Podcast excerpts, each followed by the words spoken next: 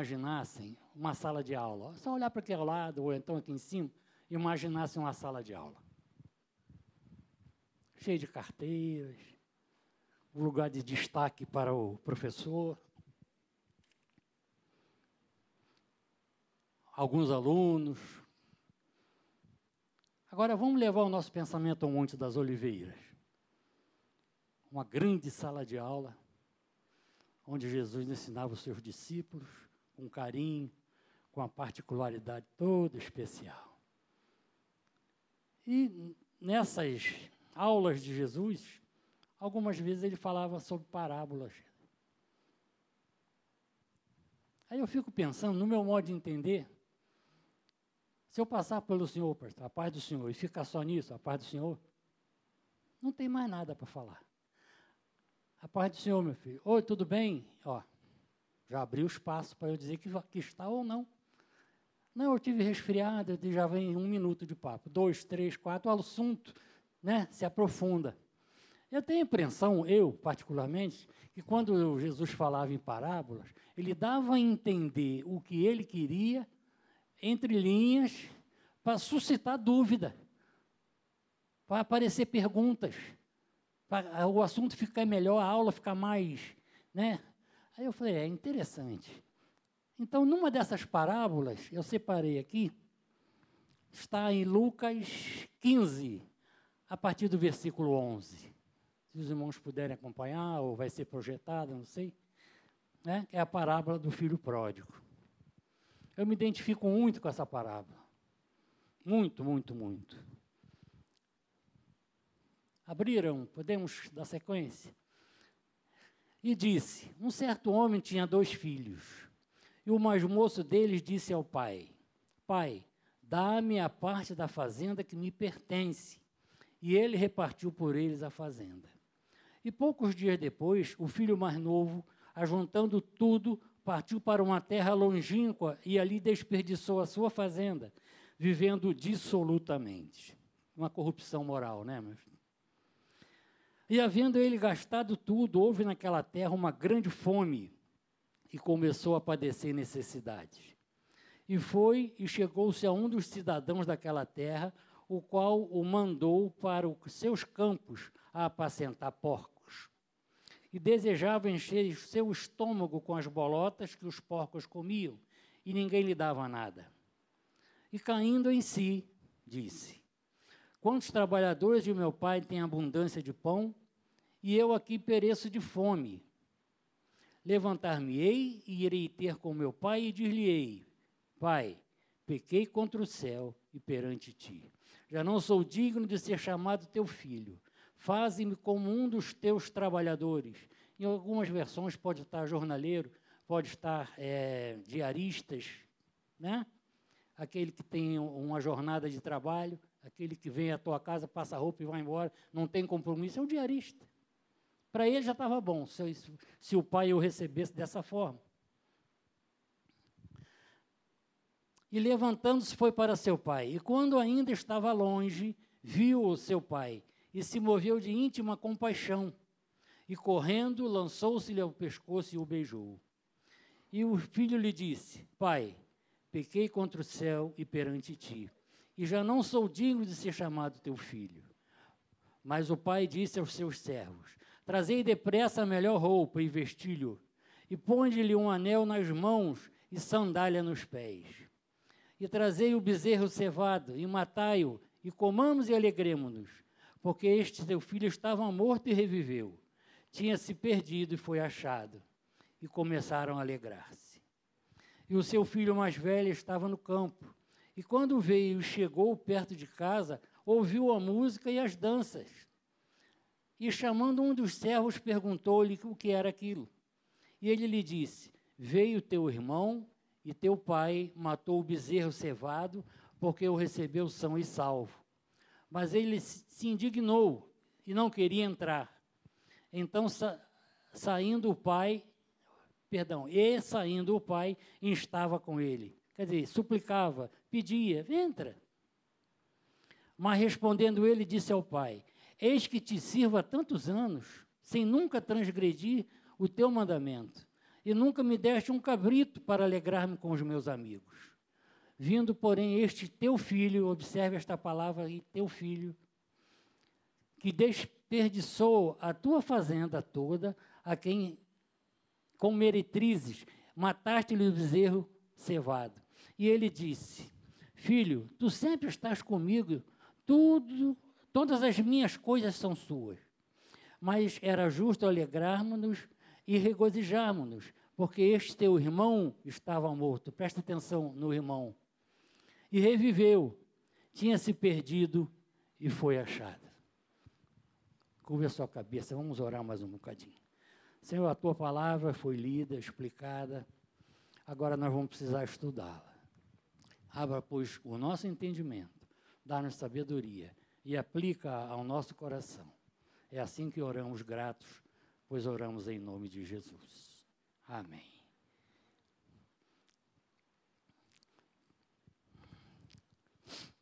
O que significa uma parábola? Principalmente essa do filho pródigo. Dá a entender que existem outras palavras que não são bíblicas. Dá a entender, não é? Mas vamos ver essa aqui de maneira específica. A parábola do filho pródigo mostra como Deus nos ama. Eu podia encerrar aqui, limpar o microfone e ir embora para o meu cantinho ali sentar. Está resolvido. A palavra do filho pródigo mostra como Deus nos ama. Posso ir embora. Né? Mas não, eu sou teimoso. Deus está sempre pronto a perdoar quem se arrepende e fica feliz quando seus filhos voltam para Ele. Uma parábola é uma pequena história que ajuda a entender uma verdade complexa. Então, o que é uma parábola bíblica? Narração alegórica que envolve algum preceito de moral, alguma verdade importante.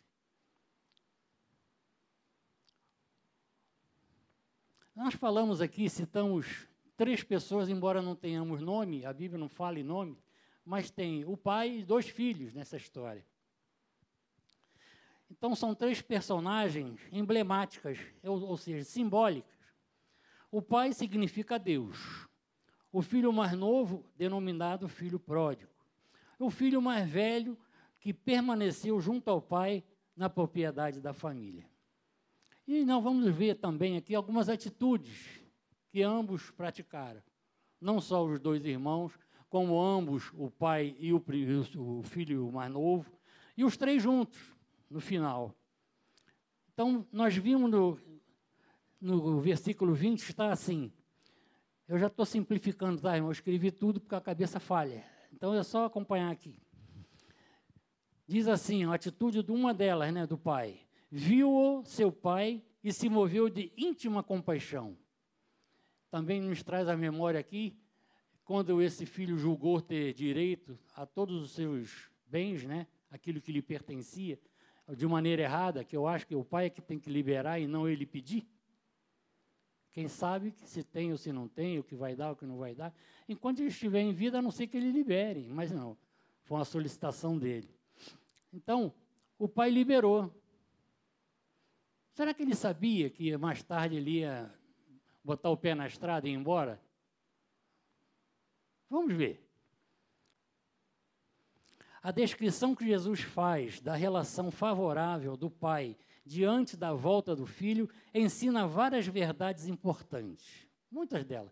Eu separei aqui talvez uma, duas, quatro, somente quatro. Diz assim a primeira: o amor de Deus para, por eles é tão grande que nunca cessa de sentir pesar por eles e se esperar a sua volta. Então, o amor de Deus é superior a tudo isso.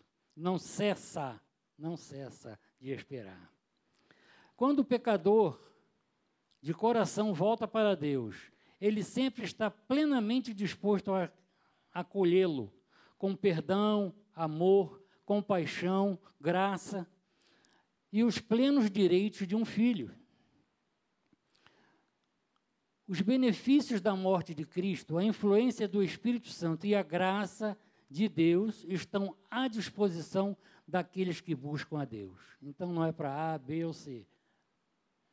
Quem buscar, né? Está alcançando aqui todos. A alegria de Deus pela volta dos pecadores é incomensurável. Aí está aqui a participação do Pai. Não fica só nisso, mas esses quatro aqui chamam a nossa atenção. Ele poderia ficar triste? Ficou. Será que ficou mesmo? Será que ele agasalhou bem essa ideia de o filho sair, abandonar tudo? Nós vimos na leitura que o pai foi ao encontro dele quando ele chegava. Então, significa dizer o quê? Será que ele estava próximo? Estava no portão, esperando, estava esperançoso que ele voltasse? Não sei quando. Não sei, mas dá a entender. Né? E essa atitude nos comove, porque o, o nosso pai está disposto a nos receber, sempre. Sempre, sempre, sempre. Vamos ver também a atitude do filho mais novo. Está no versículo 13. Partiu para uma terra longínqua. Olha só a decisão dele. Pegou o que ele julgava ter direito, foi gastar dissolutamente. Foi para uma terra bem longe. Bem longe. Poderia ser ficar ali por perto, né? mas não, tem um destaque aqui. Foi para longe. Quanto mais distante daquela situação, para ele seria melhor. Para ele, então, nessa parábola, o Senhor ensina que uma vida de pecado, de egoísmo, no seu sentido cabal, é a separação do amor, comunhão e autoridade de Deus. O pecador ou o desviado é como o filho mais jovem da parábola. Desperdiça os dotes físicos, intelectuais e espirituais. Que ser os dotes? Os dons aquilo que Deus te dá. Você pode gozar de uma perfeita saúde, o outro já não tem saúde assim. Meus dois rins funcionam precariamente. Vocês têm os rins funcionando normalmente, mas já tem um problema aqui que eu não tenho lá, e assim, nesse somatório, é a parte física que eu me refiro aqui. Esses dotes. É um dom ser, ser um, ter um corpo sarado? Mas é bom ter, né? Então, não estava sendo levado em consideração isso aqui por ele. Os dons intelectuais. Às vezes ele é formado em várias faculdades, começa uma, não termina, vai para outra, não sabe o que quer, não dá valor. Conheço uma pessoa que tem, não sei se já terminou, estava na terceira faculdade, sem terminar nenhuma das três. Não sei se terminou. É amiga nossa da família. Mas nada para ele está bom, ele não tem sossego. E os dotes espirituais, então é mais grave, né? Porque você vai pecar deliberadamente contra Deus. O resultado é desilusão e tristeza, e às vezes condições pessoais degradantes. E sempre a falta da vida verdadeira e real que somente se encontra no relacionamento correto com Deus. Então a vida tem o seu valor. Não é que a gente canta, você tem valor, o Espírito Santo, não é assim? Se move em você. Continuando, ainda com relação à atitude do filho mais novo, e caindo em si. E caindo em si. Antes de um perdido vir a Deus, ele precisa per, re, perdão, reconhecer a sua verdade, o seu verdadeiro estado de escravidão do pecado e de separação de Deus. Precisa voltar humildemente ao Pai, confessar seus pecados e estar disposto a fazer tudo quanto o Pai quiser. É o Espírito Santo quem convence o perdido pecador da sua situação pecaminosa. Sua situação era desesperadora. Foi até onde ele achava que poderia ir. E um abismo chamou também abismo. Você entra na praia de Sepitiba, a lama está na tua canela, você continua entrando, está no joelho. Não tem água, não tem água. Para você sair dali é uma luta. A lama para tu quanto é lado. É assim, eu sinto aqui que esse rapaz estava nessa condição. Pecado, pecado, pecado, e estava tudo bem, não estou nem aí e de repente alguém poderia até avisar, oh, está dando errado. Mas aí. Para ele estava bom. Ele não estava enxergando nada.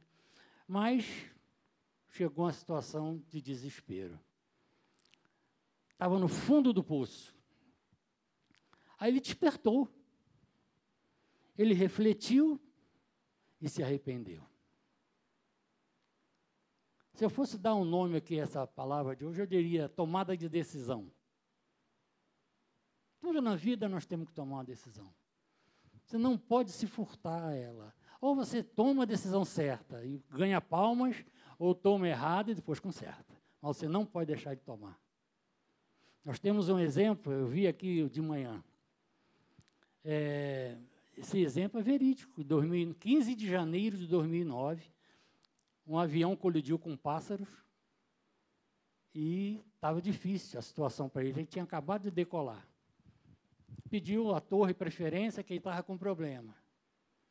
E aquele piloto, um senhor experiente, estava nos ombros dele toda aquela responsabilidade. Avião cheio. A torre preparou a pista, deu para ele a preferência, pode vir. Ele falou, não vai dar para eu chegar aí. Não, pode vir, está tudo preparado, ambulância, não vai dar para eu chegar aí. Vou tomar a minha decisão. E aterrizou aquele avião no rio Hudson, Nova York. Salvaram-se todos. A foto que a gente vê, a gente vê os passageiros tudo trepados na asa, esperando, com colete, esperando chegar um bote para sal, salvá-los. Não morreu nenhum. Ganhou medalha, tem um livro, filme. Tomou uma decisão na hora certa. Na nossa vida é assim. E eu louvo a Deus porque esse filho ainda ele se arrependeu, raciocinou, refletiu e tomou a decisão. Que decisão foi essa? A decisão de mudança total de atitude e de vida, em que a pessoa é levada a reconhecer o seu pecado e a sentir a tristeza por ele. O pecado causa tristeza. Causa tristeza. Decidindo-se a abandoná-lo, baseando sua confiança em Deus, que perdoa. Deus perdoa quem se arrepende. Na realidade, Deus tem prazer em perdoar. Né? Mais um pedacinho. Está tudo escrito para a cabeça não falhar.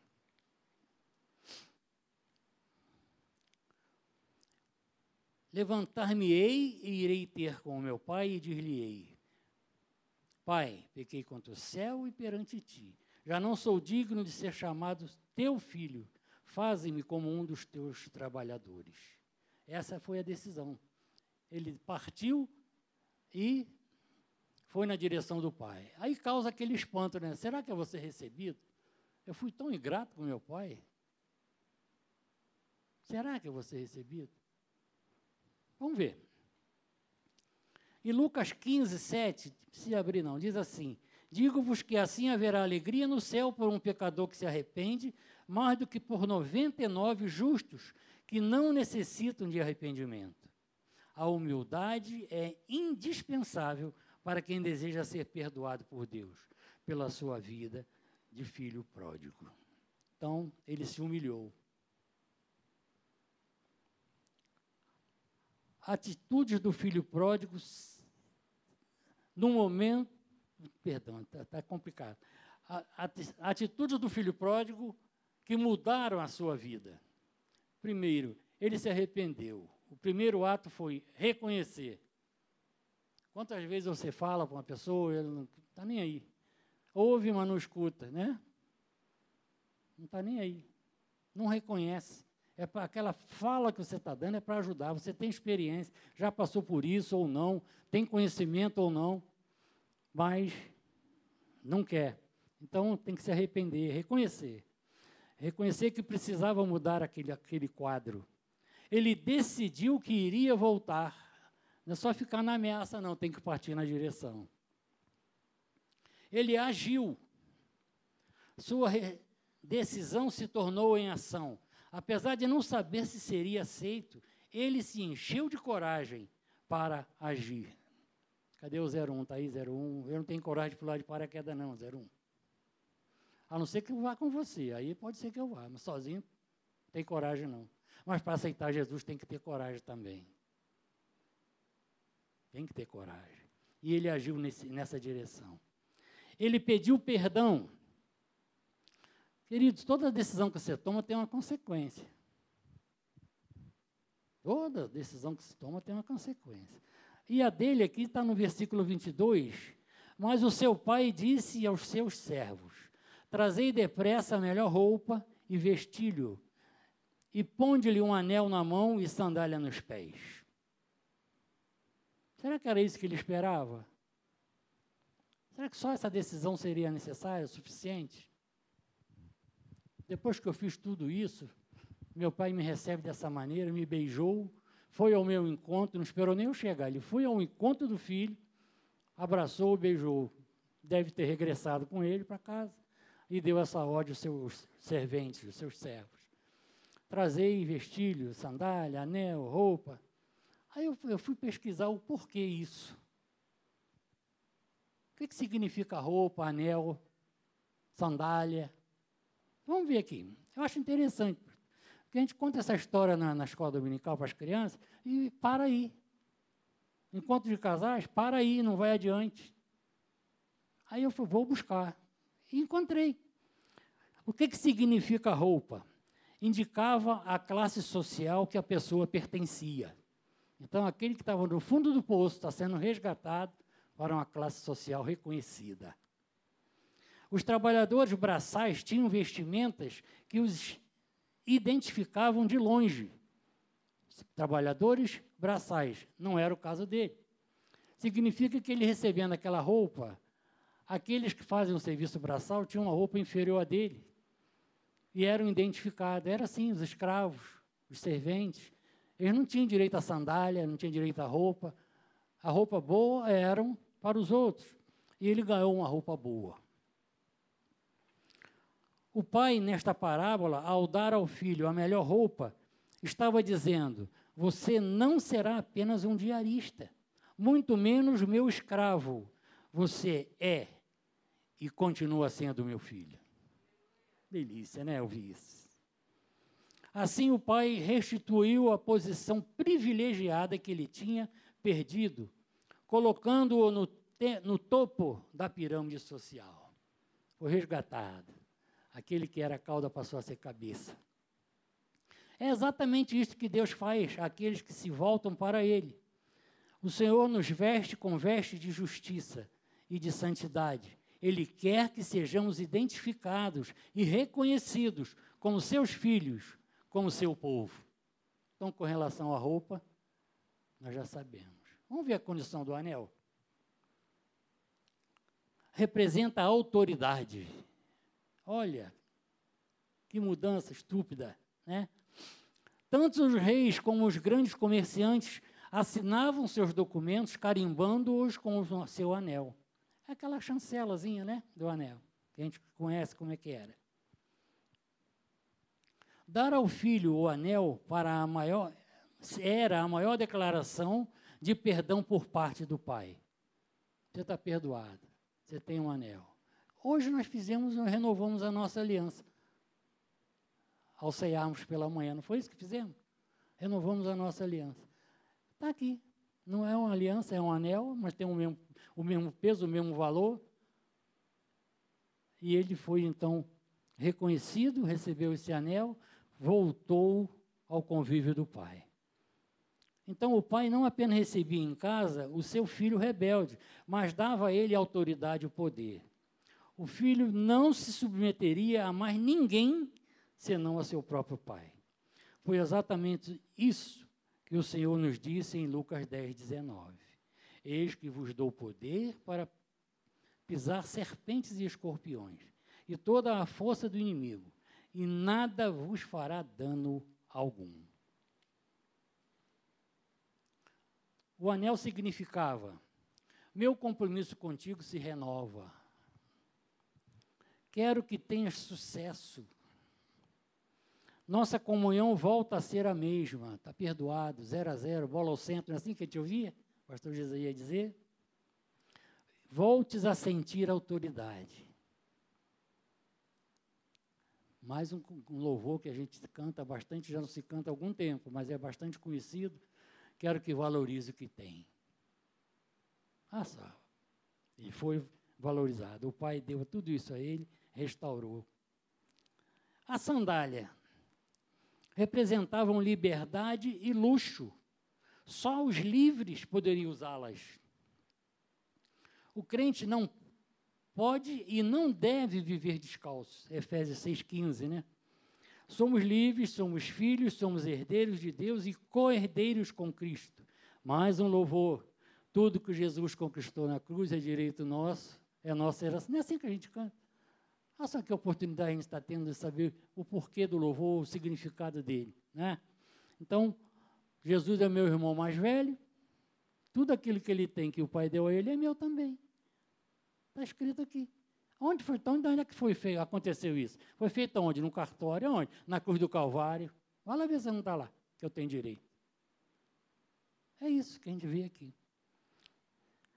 Aquelas sandálias diziam: volta a sentir-se confortável e seguro. Quero que te sintas livre para caminhar. Falamos de dois personagens, só coisas boas. Mas tem a terceira, que é o filho mais velho. Vamos ver o que, que ele fez, qual o papel dele.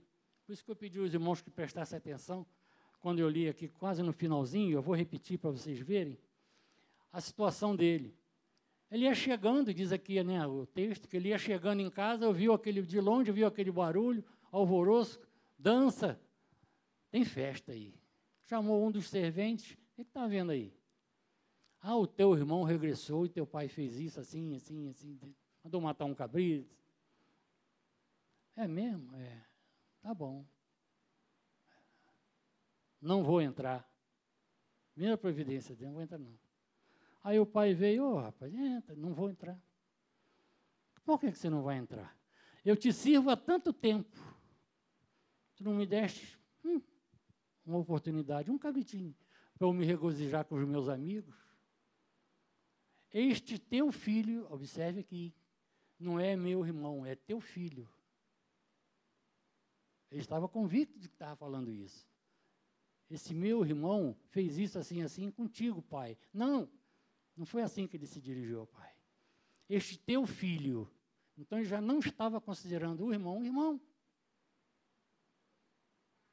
Aí mais uma vez o pai entra com aquele carinho todo especial. Filho, Tu estás comigo todo esse tempo, tudo que eu tenho é teu.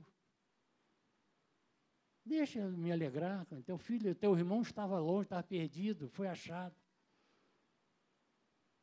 Estava morto e reviveu. Essa morte aqui é a morte espiritual. Aí eu parto aqui para a primeira parte da conclusão, que diz assim: ele se indignou, ele quem? O filho, né, o mais velho, se indignou.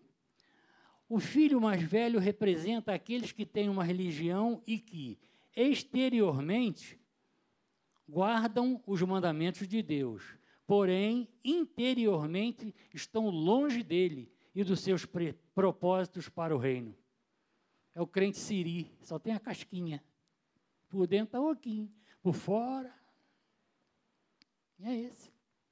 Então, essa condição que o irmão foi avaliado, totalmente diferente do outro, né? Então, o que aprender com a parábola do filho pródigo? O que nós temos que ver aqui? Deus não nos ama pelo que fazemos a Ele. Seria de nós se fosse assim, né? Toda hora nós estamos errando. Deus não nos ama pelo que fazemos a Ele, mas sim porque somos filho dele. É por isso que nós somos amados. O amor do Pai Celestial é incondicional e jamais ficaremos desamparados. Também devemos ser mais generosos e receber de braços abertos aquele irmão que por alguma razão afastou-se, mas que agora retorna ao lar. Num dos aniversários da igreja, nós tivemos o retorno de uma irmã e é, os bancos foram retirados, estava lá fora, cheio de mesa, salão ornamentado uma bonita festa. O pastor chamou os oficiais e falou assim: Fulana de Tal estará sendo recebida. Foi um choque para nós, alegre, né? Fulana de Tal estará sendo recebida hoje. Vamos recebê-la com carinho? Tá bom. De maneira discreta. Todo mundo abraçando ela. Quando a irmã botou o pé lá, a primeira mesa levantou, foi lá, encheu de abraço. A segunda, ela se sentiu abraçada por toda a congregação. E está conosco até hoje. Ativa, trabalhando ativamente. Então é isso eu acabei de ler aqui. É meio complicado, né? Mas se a gente ler só por ler e passar isso aqui num nível assim, bem de adequação a, a, a garotada, né? não sei como é que chama, juvenil, junior, essas coisas assim. Se, se, nós nos aprofundarmos mais um pouquinho, nós vamos chegar a esse nível que chegamos aqui agora. Coisa boa, muito boa. Então, é essa passagem que eu queria trazer para os irmãos naquela grande sala de aula.